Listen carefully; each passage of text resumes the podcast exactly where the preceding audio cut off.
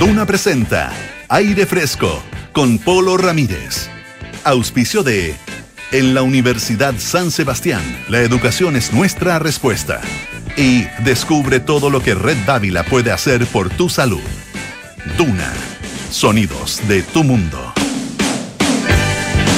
¿Cómo están ustedes? ¿Qué tal? Muy buenas tardes, bienvenidos a una nueva edición de Aire Fresco aquí en Radio Duna, día martes 30 de enero. Había gente desesperada porque se acabara este mes. Bueno, queda un día y un poquito.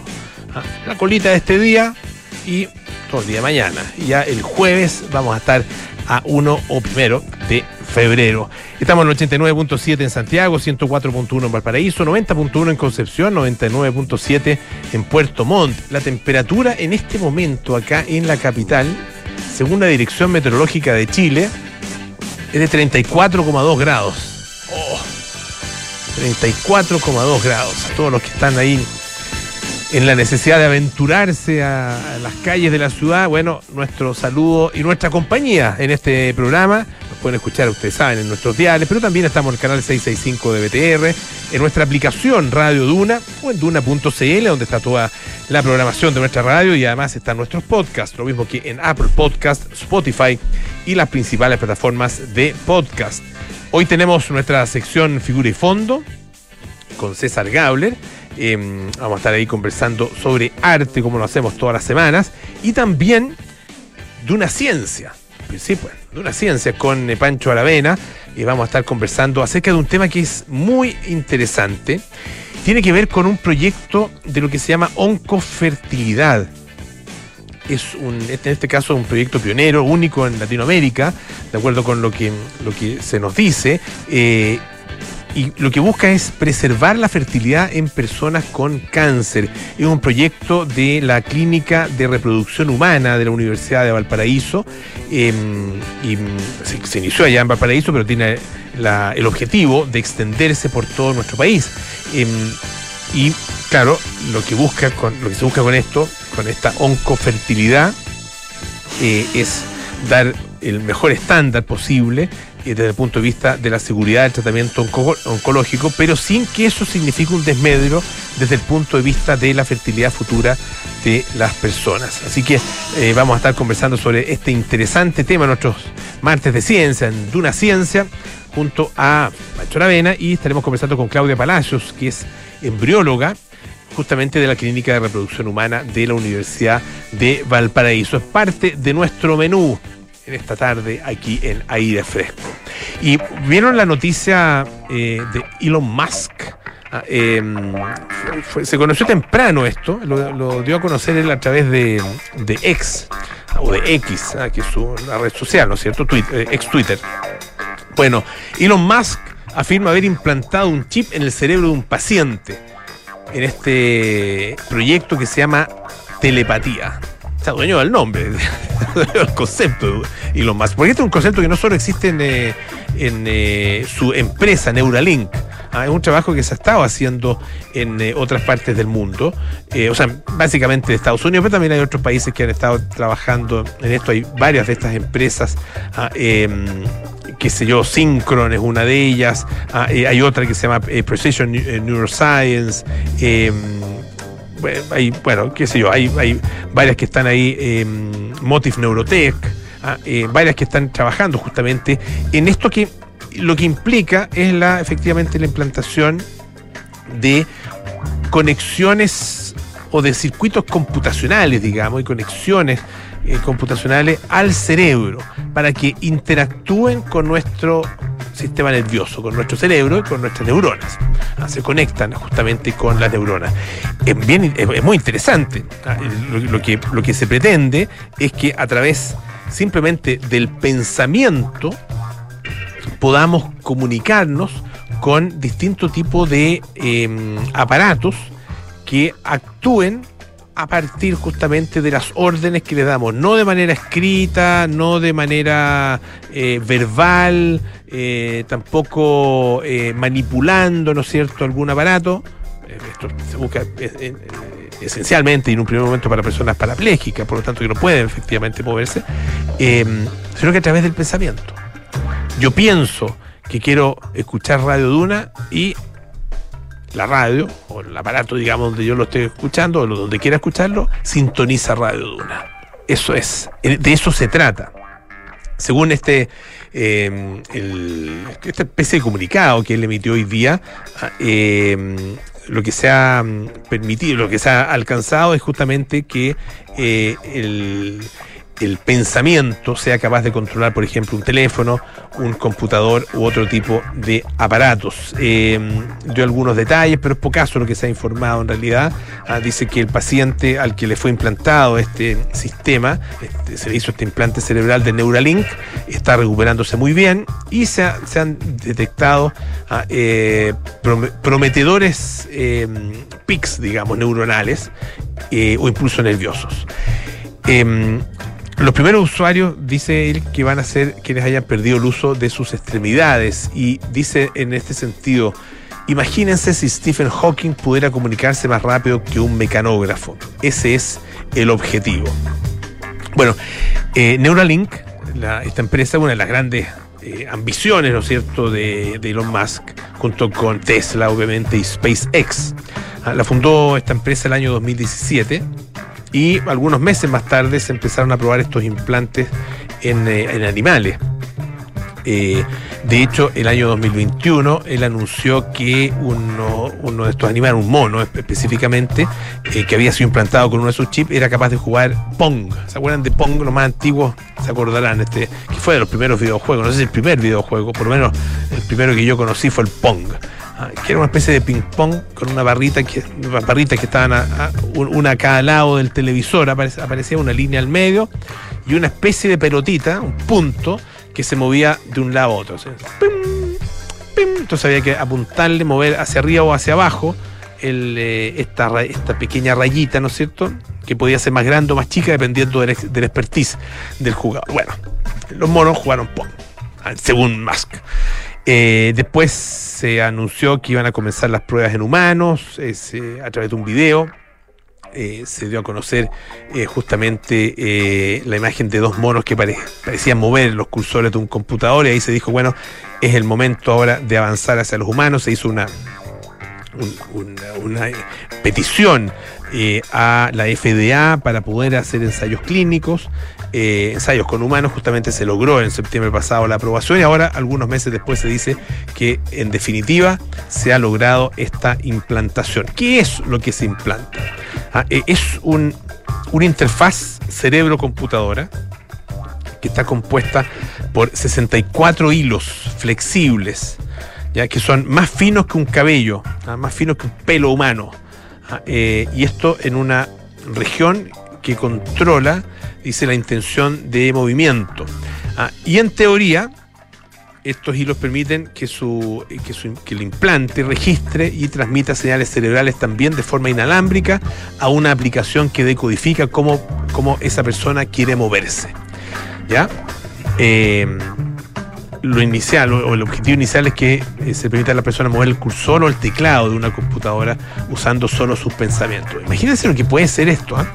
O sea, si esto resulta efectivamente, puede ser una revolución impresionante. Eh, como les decía, hay otras empresas que están también bastante avanzadas, en, eh, de hecho algunos que han hecho implantes en, eh, seres humanos, ¿ah? todavía no se conocen al detalle cuáles son los resultados que han obtenido, pero este es el primero que hace Neuralink. no ha estado exento de polémica este proceso porque hay una, organización que es el Comité de Médicos para la Medicina Responsable que pidió hace algunos meses que se investigue a Neuralink por la muerte de 12 monos durante eh, los ensayos. Ah, em, dice, em, la explicación que dio Neuralink es que habían elegido efectivamente monos que estaban muy enfermos, que estaban terminales porque no querían eh, afectar a monos que estuvieran sanos y que fueran, qué sé yo, jóvenes. Pero hay algunos que no, no lograron Em, terminar, o sea, que, no, que no, que eran más jóvenes y, que también terminaron eh, muriendo. Eh, bueno, em, esto la verdad es que va a seguir avanzando sin duda, ya conoceremos el detalle de lo que, de lo que ya se hizo y de lo que se espera obtener como resultado y lo que se vaya obteniendo como resultado eh, con, em, el, con el paso del tiempo. Hay hartas preguntas que ¿Qué pasa, por ejemplo, con esto de la lectura de, em, de los pensamientos? Ah, ¿Qué pasa con los pensamientos más íntimos? Los pensamientos que todo el mundo tiene y que nadie quiere en realidad dar a conocer. Hay que mandar con cosas.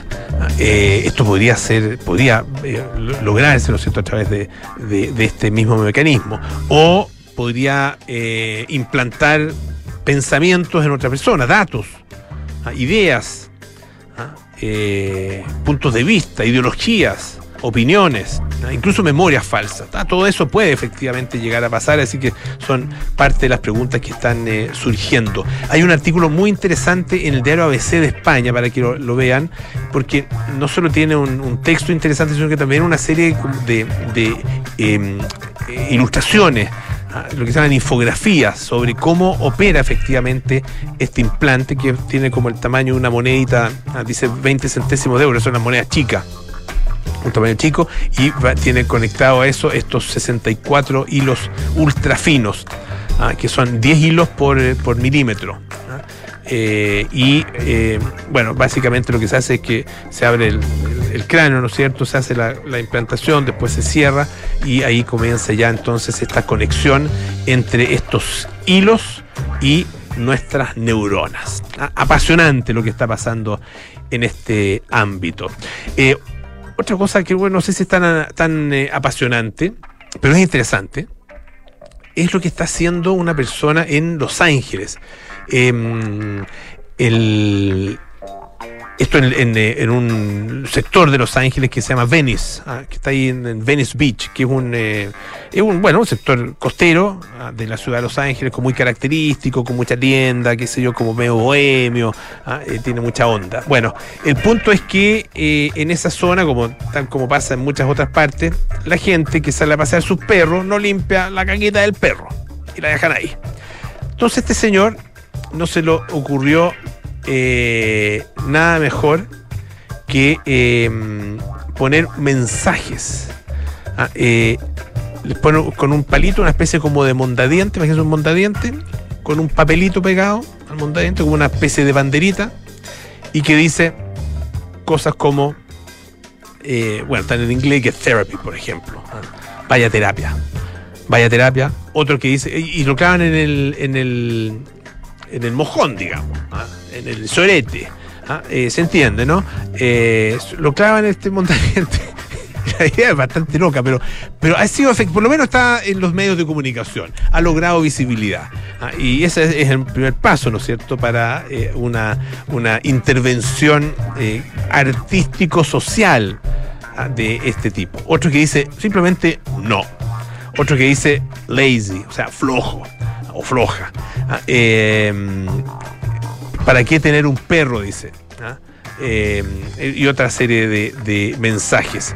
Em, ahora, no se sabe hasta el momento quién es ¿ah? este artista ¿ah? eh, misterioso o este personaje misterioso que está pinchando, clavando eh, banderitas en los mojones de perro que encuentra en la calle. Bastante curiosa la, intervención artístico-social. Y bueno, obviamente que esto ha levantado muchas muchas preguntas y mucha eh, intriga entre las personas que viven justamente o trabajan en el sector de Venice Beach. Ah, vamos a ver eh, si alguien sale, ¿no es cierto? Y dice, yo yo soy el que está haciendo esto ah, y tiene un, eh, sentido. Ah, em, así que bueno, ya veremos qué pasa. Una última cosita, ¿alcanzamos no? Tenemos unos segundillos.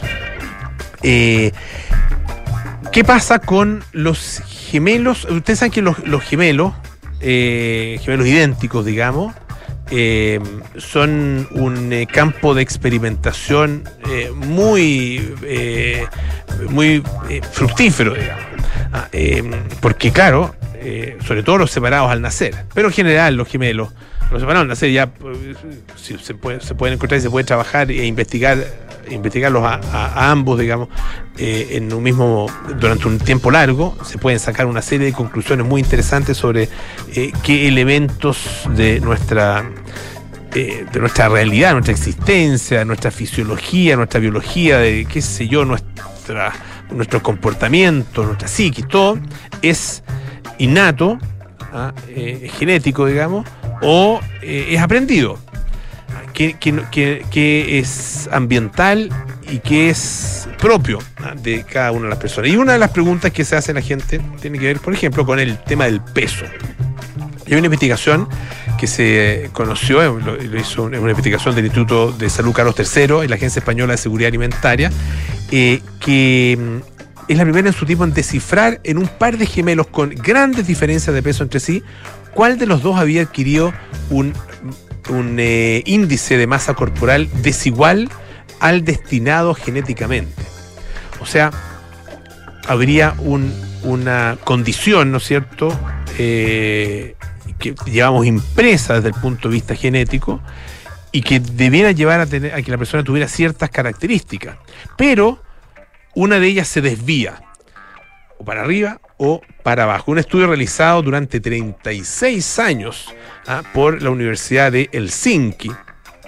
Em, y em, sigue la trayectoria del índice de masa corporal en gemelos que presentaban niveles inferiores o superiores a los esperados según su genética, con especial énfasis en los que mostraron una gran disparidad entre sí. Es un enfoque bastante novedoso y lo que aporta el trabajo es que, claro, a diferencia de estudios anteriores em, eh, que se habían hecho con, em, con, también con eh, algunas, eh, algunos casos similares de gemelos que tenían peso muy distinto. Bueno, no se había logrado establecer si el gemelo con mayor o menor índice de masa corporal era el que se desviaba. Ah, en esta investigación fueron examinados más de 3.000 gemelos ah, y descubren que, bueno, algunas personas ya tenían en su infancia una predisposición genética a aumentar de peso más rápido, mientras que su gemelo no la tenían. Ah, y una vez en la edad adulta iban a subir de peso por la misma razón y se destaca, bueno, la importancia de estudiar las razones por las que un niño, desde muy niño, efectivamente un gemelo puede engordar más que el otro. ¿ah? Em, y, el, caso de, eh, ah, de, ambos gemelos, ¿ah? eh, obviamente que lo, fundamental es saber quién es el que se desvía cuáles son las razones por las que se desvía de eh, lo que debiera haber estado impreso ah, de manera muy íntima, ¿no es cierto?, en, eh, su, en su ADN. Em, hay un documental de Netflix ah, que se llama Somos lo que comemos y que ha generado mucha conversación ah, en relación con esto, porque estudia gemelos eh, en relación con el tipo de alimentación, si es omnívora o vegana. Vamos a escuchar un poquito de música. Esta es Electric Light Orchestra con All Over the World.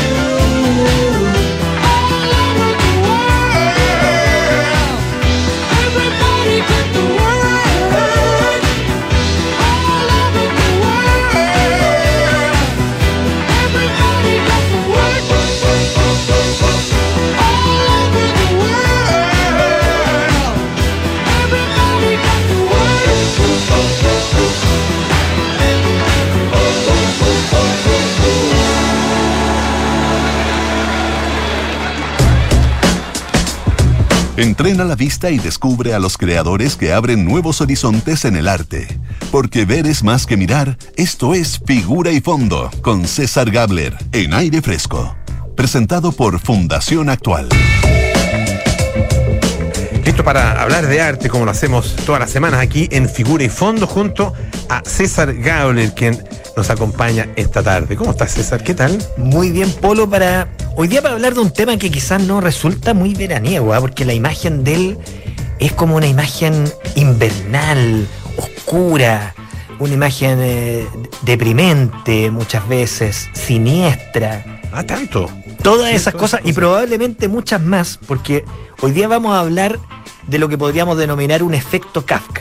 Recordemos, este año, eh, de hecho el 3 de junio, se van a conmemorar 100 años de la muerte de Franz Kafka. Ah, mira. Así que año centenario de probablemente uno de los escritores clave de la modernidad. O sea, yo creo que nadie lo pone en duda, que es una figura clave de, de la literatura moderna y con un imaginario que no solamente impregna el mundo de las letras, sino que, podríamos decir, la cultura general. O sea, cualquier persona con un poquito de roce cultural le suena la palabra kafkiano. Claro. Y muchas veces sin haber leído una sola línea escrita por, por el escritor checo, usa la figura kafkiano para referirse a cosas que son siniestras, eh, incomprensibles, Alambicada, claro, dificultosa. Dificultosa. Sí, sí. Porque claro, el universo de Kafka, y aquí vamos a entrar en, en, más en tierra derecha porque estoy hablando de él, el universo de Kafka ha impregnado la cultura popular.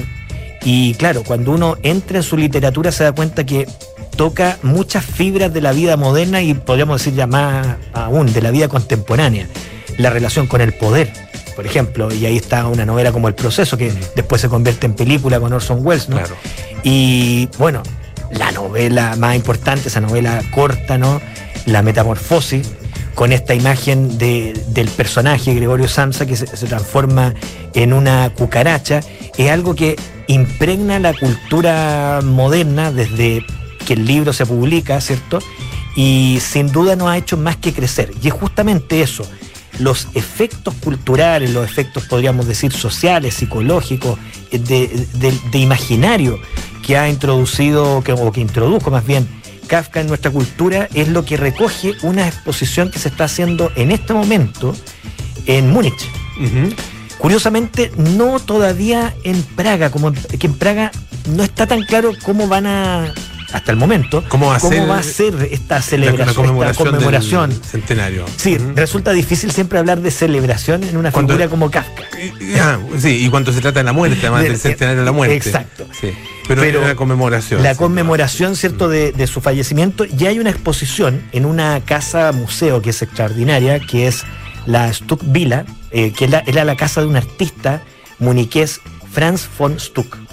Franz von Stuck, un artista simbolista de finales de siglo, que junto con una obra pictórica y gráfica muy profusa en la que aborda cosas típicas del simbolismo, este cruce entre mitología y psicologismo. Uh -huh, o sea, uh -huh. nos, no, no, cuesta mucho vincularlo, por ejemplo, al mundo freudiano, al igual que, por cierto, Franz Kafka. Y es en ese espacio que tiene un ala en la que se conserva de manera, podríamos decir, eh, histórica y fidedigna el espacio que él construyó, porque uh -huh. esa casa, podríamos decir, es, fue una casa museo en su momento. Ya, de, de, este artista. Stuck. De este artista, Franz uh -huh. von Stuck, uh -huh. construyó lo que puede ser un templo del simbolismo muniqués. Toda la casa es una pieza de arte, como una, podríamos decir, como una ópera de Wagner. Y contigua a ella hay un edificio moderno, casi no se nota el, el tránsito de un edificio al otro, está la, la sección contemporánea de este espacio, muy grande, aunque cuando uno lo ve de afuera no lo percibe y cuando entra piensa que va a ser un espacio más chico. Yo estuve ahí hace unas semanas y la verdad ahí es, es eh, el lugar impresionante para esta exposición que se llama Kafka 1924, que me sirve para pensar en algunas de las cosas que tiene el mundo de Kafka y que están expuestas ahí. Primero su relación con el arte. Kafka, yo creo que todos los que medianamente conocen su figura han visto por ahí unos monitos como de palito que él hacía, uh -huh. que muchas veces acompañaban sus manuscritos, pero en otras ocasiones eran dibujos hechos y derechos, y la exposición parte justamente recorriendo esos pequeños dibujos que están ahí, originales, muchas veces uno ve exposiciones históricas donde todo el material que, que acompaña la muestra es reproducido. Claro, facsímiles. sí, facsímiles, sí. hasta fotocopias. Mm. No, acá la verdad eh, tiraron la casa por la ventana y están los dibujos originales acompañados de libros de su colección, de su propia biblioteca, junto con grabados de un artista que en vida fue cercano a Kafka, Kafka lo admiraba mucho, que es Alfred Kubin, y, y hay algunas estampas que corresponden a ilustraciones de Kubin para textos de Kafka que se eh, eh, publicaron póstumamente. Recordemos, como lo decíamos al, al principio, Kafka murió el 24, estos textos de Kubin ilustrados salieron el 32, pero habían estado perdidos para la vista de, de los, incluso de los especialistas durante mucho tiempo y se han recuperado recientemente y están ahí. Y a partir de eso, que es muy histórico, se inicia un recorrido que nos permite entender todas las dimensiones o muchas de las dimensiones que tiene Kafka. Una, su relación, lo decíamos, con el poder. Entonces hay una, una sección en la muestra de artistas contemporáneos que trabajan la figura de los interrogatorios, de la arbitrariedad de los Yeah. interrogatorios. Y hay una obra tremenda, muy interesante, que trabaja con eh, realidad virtual. Y uno puede entrar virtualmente, con anteojos de la realidad virtual, ¿no? A una sala de interrogatorios donde se están eh, entrevistando con fines muy represivos a, a unos inmigrantes. Muy interesante la tecnología puesta al servicio de una puesta en escena finalmente teatral. La corporalidad en Kafka también es muy presente. Hablábamos, ¿cierto? La metamorfosis. ¿Qué más eh, físico cuando uno lee ese texto, Mm, sentir cómo sí. el tipo se ha transformado en, en insecto? La, la sensación que le acompaña de asquerosidad, ¿cierto? Como su cuerpo va mutando y se va volviendo desagradable.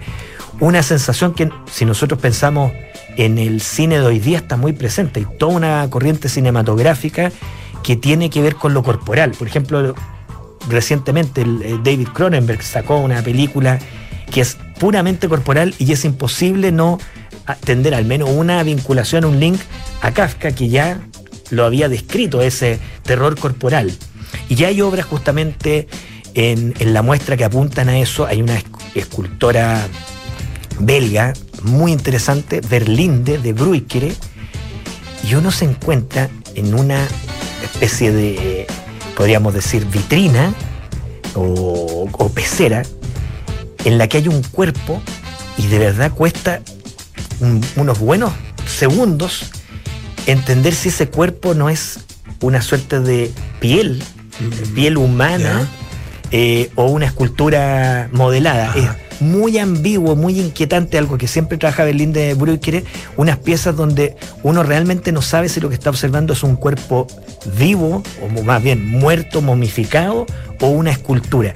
Y piezas como esa justamente también hay de otros autores que dan cuenta justamente de esta dimensión terrorífica vinculada al cuerpo. Eh, otro de los componentes que tiene toda la muestra, yo creo que eso es muy interesante, es que tiene narración y tiene humor negro. Porque normalmente tendemos a pensar en Kafka como un ser puramente atormentado. Claro, sabemos claro. la relación con su padre, sabemos de la re- relación con las mujeres, siempre conflictuada, eh, su propia relación con, con el mundo del trabajo. Le, le tocó hacer un trabajo muy burocrático eh, que detestaba. Y uno piensa ahí en la dimensión trágica. ¿Y para qué estamos hablando de, su propia biografía si su propia literatura también tiene una cuestión muy siniestra? Sin embargo, ese siniestro, ese drama, eh, es habitual que lo acompañara con un sentido de humor oscuro, humor negro, tan así que muchos comentan que Kafka se reía muchas veces cuando leía sus propios relatos, justamente porque estaba ahí eso presente. Y claro, en la muestra uno lo ve a través, en primer lugar, de la presencia continua de las historietas de Robert Crumb, este gran dibujante del cómic norteamericano, el cómic underground, que hoy día ya es una figura eh, de referencia no solo para el mundo del cómic, sino que para el arte contemporáneo. Y se cuenta la biografía a lo largo de toda esta exhibición de, de, de Crumb, o sea, de, de- de- de Kafka a través de la obra de Robert Crumb. Y claro, hay, hay piezas donde uno ve justamente este trabajo irónico que tiene que ver muchas veces con el mundo de la cultura, eh, que se desprende de Kafka. Eh, hay piezas que tienen que ver con la cultura americana. Hay un artista joven eh, europeo, ahora el, nombre no me acuerdo, que hace un trabajo muy interesante a partir justamente de todo este mundo de, de, Kafka referido a América. De hecho, ese relato que, que publicó Franz Kafka. obviamente, como mucho de la literatura de él, publicado post-mortem. Y para ir cerrando, ¿qué tenemos nosotros kafkiano en nuestro arte? Yo pensaba, ver, ¿qué, se ha hecho en Chile kafkiano? Bueno, primero tenemos a Roser Bru.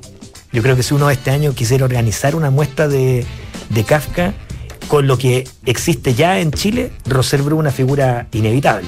Sí, claro, eh, ella lo aborda, lo aborda mucho, ¿no es cierto? Y de distintas maneras particularmente a través de su retrato. Exacto, y en el retrato se filtra eso que era muy característico en ella, esa visión dramática, eh, quizá un poco fetichista con el rostro, ¿no? Como lo, hizo con César Vallejo, Frida Kahlo.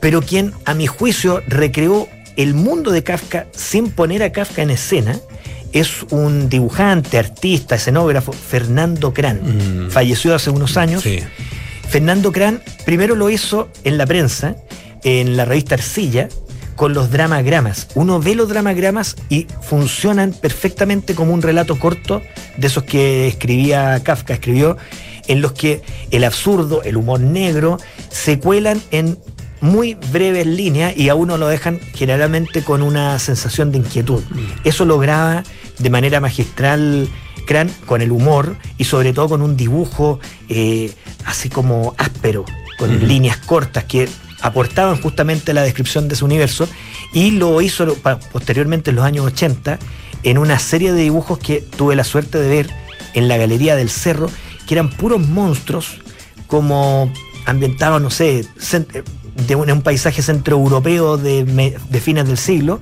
en los que todas estas escenas que nosotros asociamos a Kafka, estos juegos con el poder, las relaciones tortuosas entre miembros de una familia o, parejas, estaban presentes y eh, marcan, creo yo, una forma de abordar el universo kafkiano sin poner a Kafka en escena, pero recogiendo su esencia.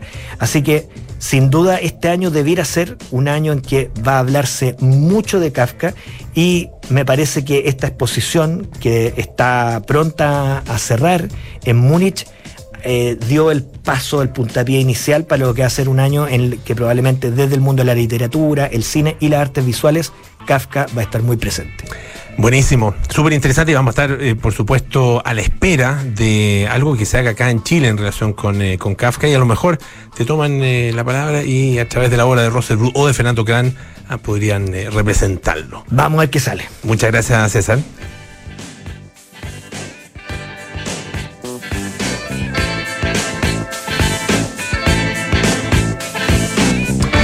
Descubre por qué es la mejor opción para cuidar tu salud. Si eres FONASA o ISAPRE, accede a la mejor atención médica en sus cinco sucursales con cobertura en todas las especialidades Además, los seguros Dávila contigo ofrecen diferentes productos para entregarte la protección que tú y tu familia necesitan. Red Dávila es calidad a tu alcance.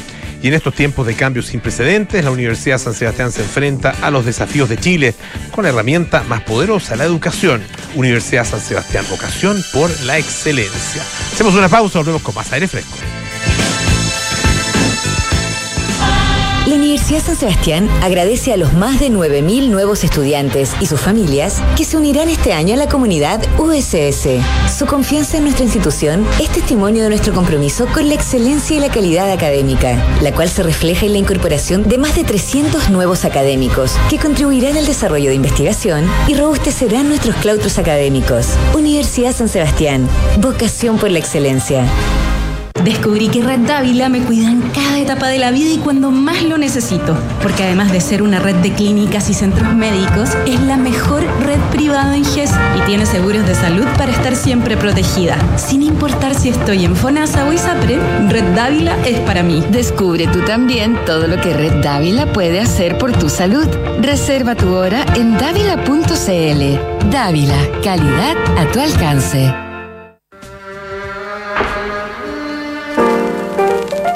Aún herido por la separación de los Beatles y las tensiones entre sus ex compañeros, Paul McCartney se recluyó junto a su familia y armó un estudio casero donde registró su primer álbum como solista. McCartney funcionó como una declaración de independencia y de paso convirtió a Paul en uno de los primeros artistas en aplicar procesos de grabación y producción que adelantarían la ética indie. Esta es la historia que te contaremos hoy desde las ocho y media en Sintonía Crónica Debut, aquí en Duna Sonidos de tu mundo.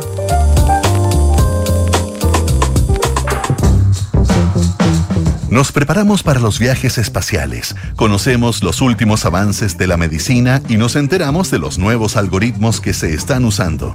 Activa tu inteligencia artificial, porque en Duna Ciencia es hora de conversar con los expertos, junto a Polo Ramírez y Francisco Aravena. Bueno, ya estamos listos para tener nuestra conversación de ciencia, de una ciencia, así como le llamamos a esta sección.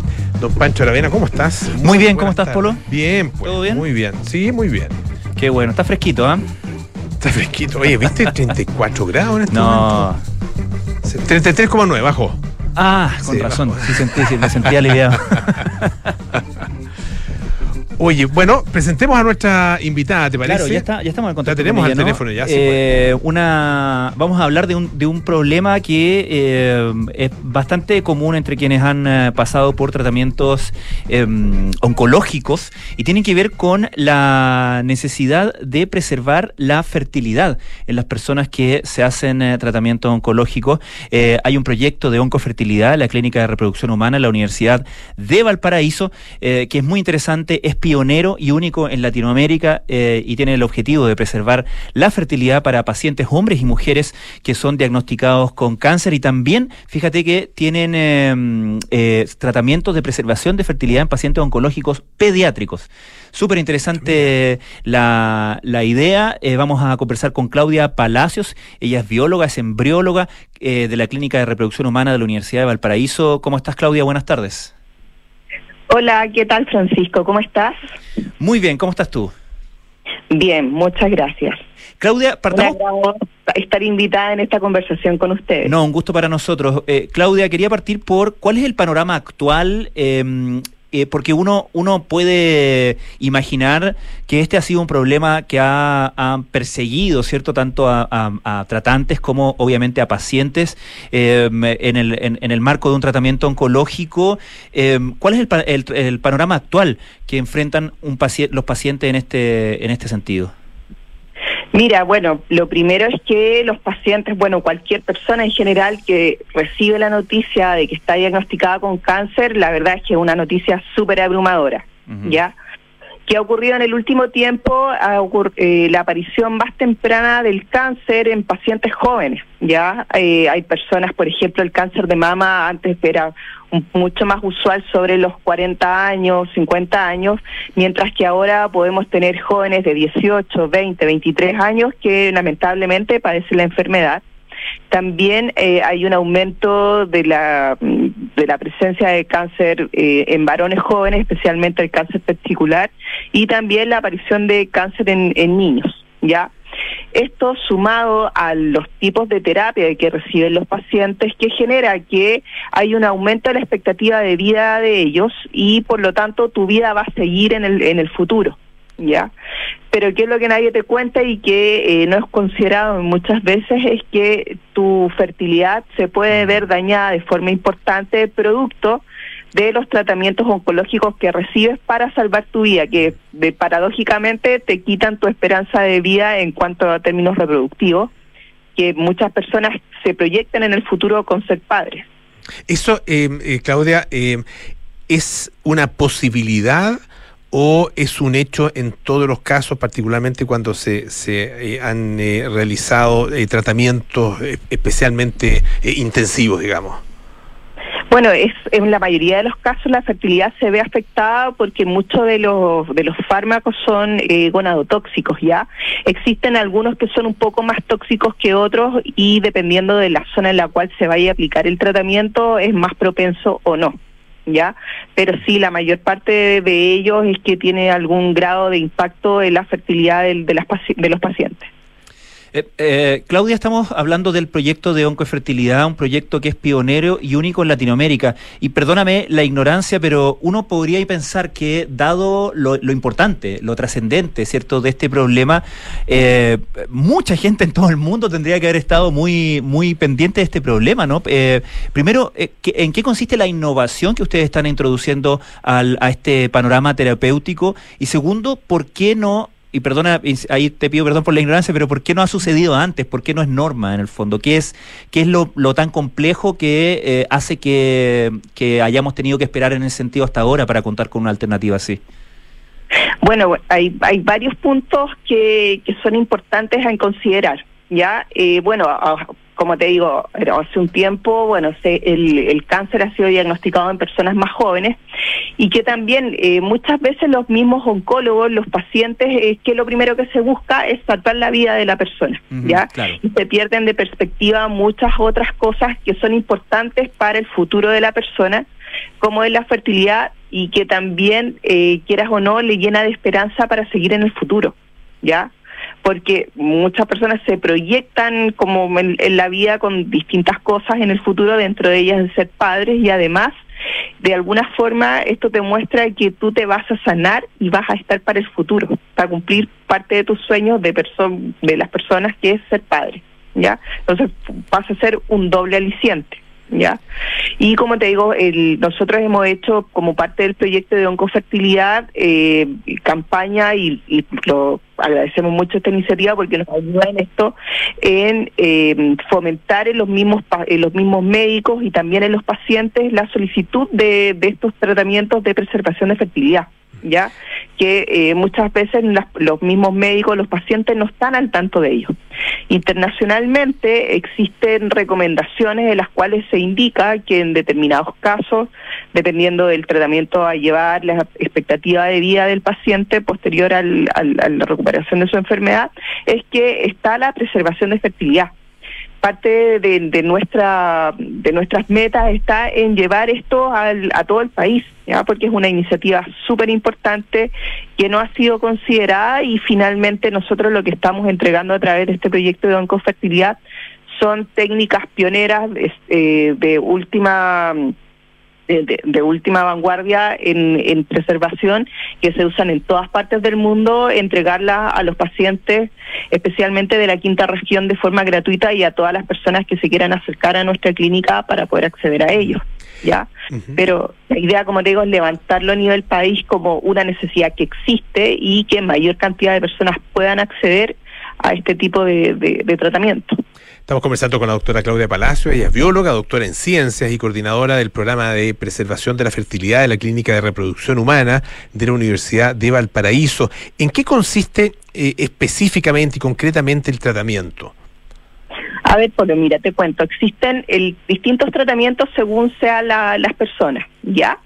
Tenemos para, para mujeres eh, que eh, ya han sufrido su menarquia, es decir, ya han tenido su menstruación, mujeres adultas principalmente, eh, lo más utilizado es la criopreservación de ovocitos. Ya para esto la paciente eh, tiene que tener una estimulación ovárica controlada, que es con hormonas y un monitoreo ecográfico, y en la cual, después de una administración de hormonas, se eh, tienen los ovocitos en pabellón y se criopreserva por un tiempo indefinido para que la paciente lo pueda ocupar cuando ella mejor lo estime. Ya. También tenemos eh, para mujeres que no tienen tiempo para poder hacer este tratamiento de estimulación ovárica controlada, que va entre los 12 y 14 días, eh, la criopreservación de corteza ovárica. ¿Ya en qué consiste esto? En extraer una parte de la, del ovario, específicamente como la cáscara, ¿ya? La cual se encuentra en los folículos que van a llegar a generar finalmente los ovocitos que son eh, generados para, para producir, para poder ovular y tener un, un embarazo pueden ser criopreservados. Y esta técnica también es de vanguardia y se utiliza para niñas prepúberes. ¿Ya? No, cuando una pequeñita lamentablemente padece cáncer, tiene una muy buena expectativa de vida, eh, nosotros podemos criopreservar parte de su tejido ovárico en nuestra clínica. Y para varones tenemos la criopreservación de semen, ya de espermatozoides, y que consiste en, congelar un eyaculado de muestra seminal y en algunos casos particulares eh, también puede ser la extracción de espermatozoides directos desde el tejido testicular. Esas son las técnicas que existen y que están disponibles para los pacientes puedan eh, tomarlas. ¿Qué pasa, doctora, en el caso de los pacientes pediátricos? A ver, en los pacientes pediátricos, eh, las técnicas que están validadas es la criopreservación de corteza para niñas, corteza ovárica para niñas, mientras que para niños, eh, dependiendo de la edad del desarrollo puberal, eh, se puede hacer algún tipo de estimulación y se podría obtener semen. ¿ya? En las niñas, eh, como te cuento, las mujeres nacemos con una cantidad de ovocitos ya finitos que nos van a acompañar durante toda nuestra vida reproductiva y nosotros los tenemos almacenados en la, en la superficie del ovario, ¿ya? Entonces, para las niñas que nosotros ofrecemos es tomar una porción del ovario, sacar esta superficie del ovario y se criopreserva para que en el futuro la paciente cuando quiera tener su vida reproductiva se pueda reinsertar este trozo de, tejido de ovario y pueda ella restaurar su ovulación y sus parámetros hormonales que le permitan también ovular. ¿Qué pasa después? Eh, porque, claro, esto es la, preservación, ¿no es cierto? Eh, y la, toma de, de, todos, de, todos estos elementos que se guardan para, eh, para ser utilizados con posterioridad. Pero, ¿qué pasa con esa posterioridad? ¿Cuáles son las alternativas ah, eh, y las probabilidades efectivas de éxito? A ver, mira, en el caso de la criopreservación de ovocitos es una técnica súper utilizada a nivel mundial, es estándar. ¿Y qué, cuál es la ventaja? Es que tú eh, mantienes stand-by tu preservación de fertilidad. Nosotros, yo ahora te la estoy contando de una forma que tiene que ver con un carácter oncológico, pero otras mujeres también la pueden utilizar para guardar los ovocitos eh, para el futuro si es que desean posponer la maternidad. ¿Ya? Eh, estas, estos ovocitos pueden permanecer en mucho tiempo criopreservados y una vez que la paciente supere la enfermedad y quiera restaurar su, su vida reproductiva, ya ella puede acceder a, a, nosotros, a nuestro biobanco y poder descongelar, eh, según sea su requerimiento, sus ovocitos y poder realizar un tratamiento de reproducción asistida. ¿Ya? En el caso de los varones, exactamente lo mismo, ¿ya? Las muestras quedan criopreservadas y cuando el, el varón necesite, quiera eh, tener hijos, puede acudir ante nosotros y puede realizar algún tratamiento de reproducción asistida para eh, eh, eh, tener hijos, ¿ya? Y en el caso de las niñas también.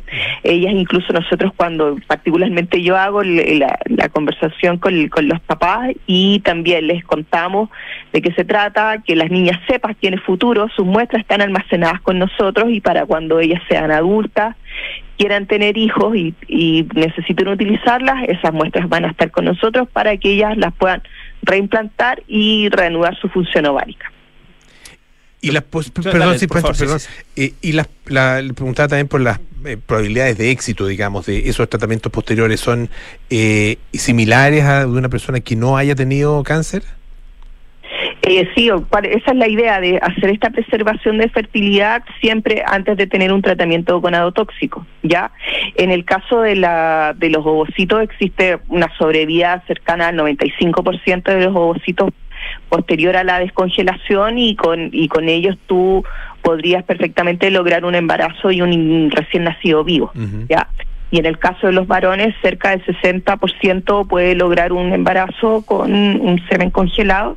Y en el mundo, con la restauración de la fertilidad al, al reimplantar corteza ovárica, hay cerca de 200 recién nacidos vivos ya en el mundo. ¿Ya? Esta técnica como es más nueva y se ha utilizado en niñas que todavía no han eh, eh, utilizado su, valga la redundancia, sus cortezas para restaurar su fertilidad, no hay tanto recién nacido vivo porque por una cosa de edad, finalmente.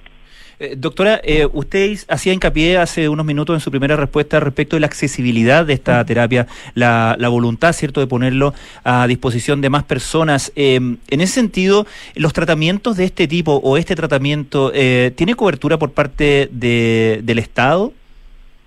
A ver, en, en nosotros eh, de alguna forma es una cobertura estatal porque en la quinta región en particular nosotros tendamos acceso gratuito a nuestros pacientes que residan en la quinta región gracias a un proyecto que es financiado por el gobierno regional, Ajá. ¿ya?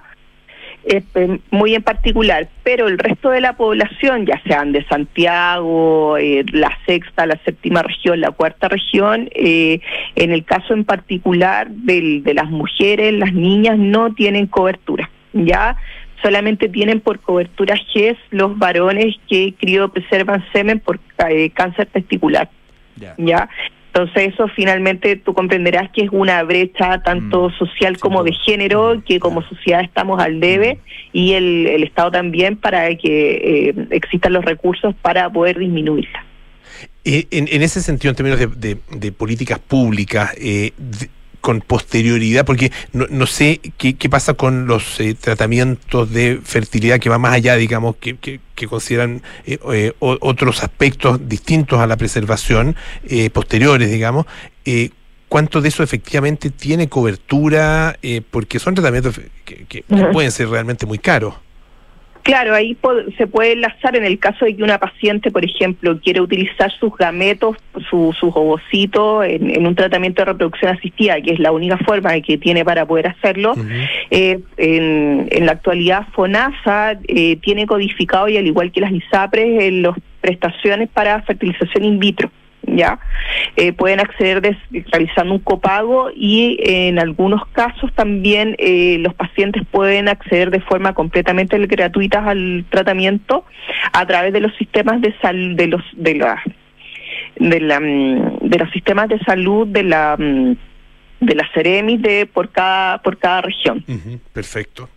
El, el- el Estado otorga ciertos cupos gratuitos por los servicios de salud para que una cantidad de pacientes puedan acceder, acceder a, esto- a estos tratamientos, pero tú comprenderás que con el envejecimiento de la población eh, cada vez hay más requerimientos del- de los tratamientos y, y posponer la paternidad y maternidad, además de que... eh, es un cupo, es una oportunidad que tiene una pareja para hacer este tratamiento de reproducción asistida. Y tal, muchos casos, con una con una oportunidad No no, basta, claro, no, es- claro, no es suficiente claro. para poder tener un hijo.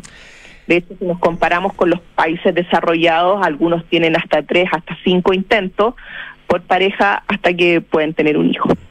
Doctora Claudia Palacios, eh, que es doctora en ciencias, coordinadora del programa de preservación de la fertilidad de la Clínica de Reproducción Humana de la Universidad de Valparaíso. Muchísimas gracias por estar esta tarde acá en, eh, en Radio Duna.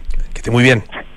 Gracias, Polo. Y bueno, los invito a tomar más información sobre el tema en oncofertilidad.cl, donde también nos pueden contactar y si tienen alguna consulta nos la pueden hacer llegar y nosotros felices de ayudarles. Genial, genial. Muchísimas, Muchísimas gracias, gracias. doctora. Pancho, hasta, bien, hasta luego. gracias. Hasta el próximo martes. Nos vemos. Muy bien. Suerte. Y nosotros nos vamos. eh, ya viene Cartas Notables con Bárbara Espejo, Nada Personal con Matías del Río, Josefina Ríos, Terapia Chilensis con María José Shea, Arturo Fontaine y Pablo Ortúzar y Sintonía Crónica Debut con Bárbara Espejo y Francisco Aravena. Nosotros nos juntamos mañana a las 6 de la tarde para más aire fresco. Chao, chao.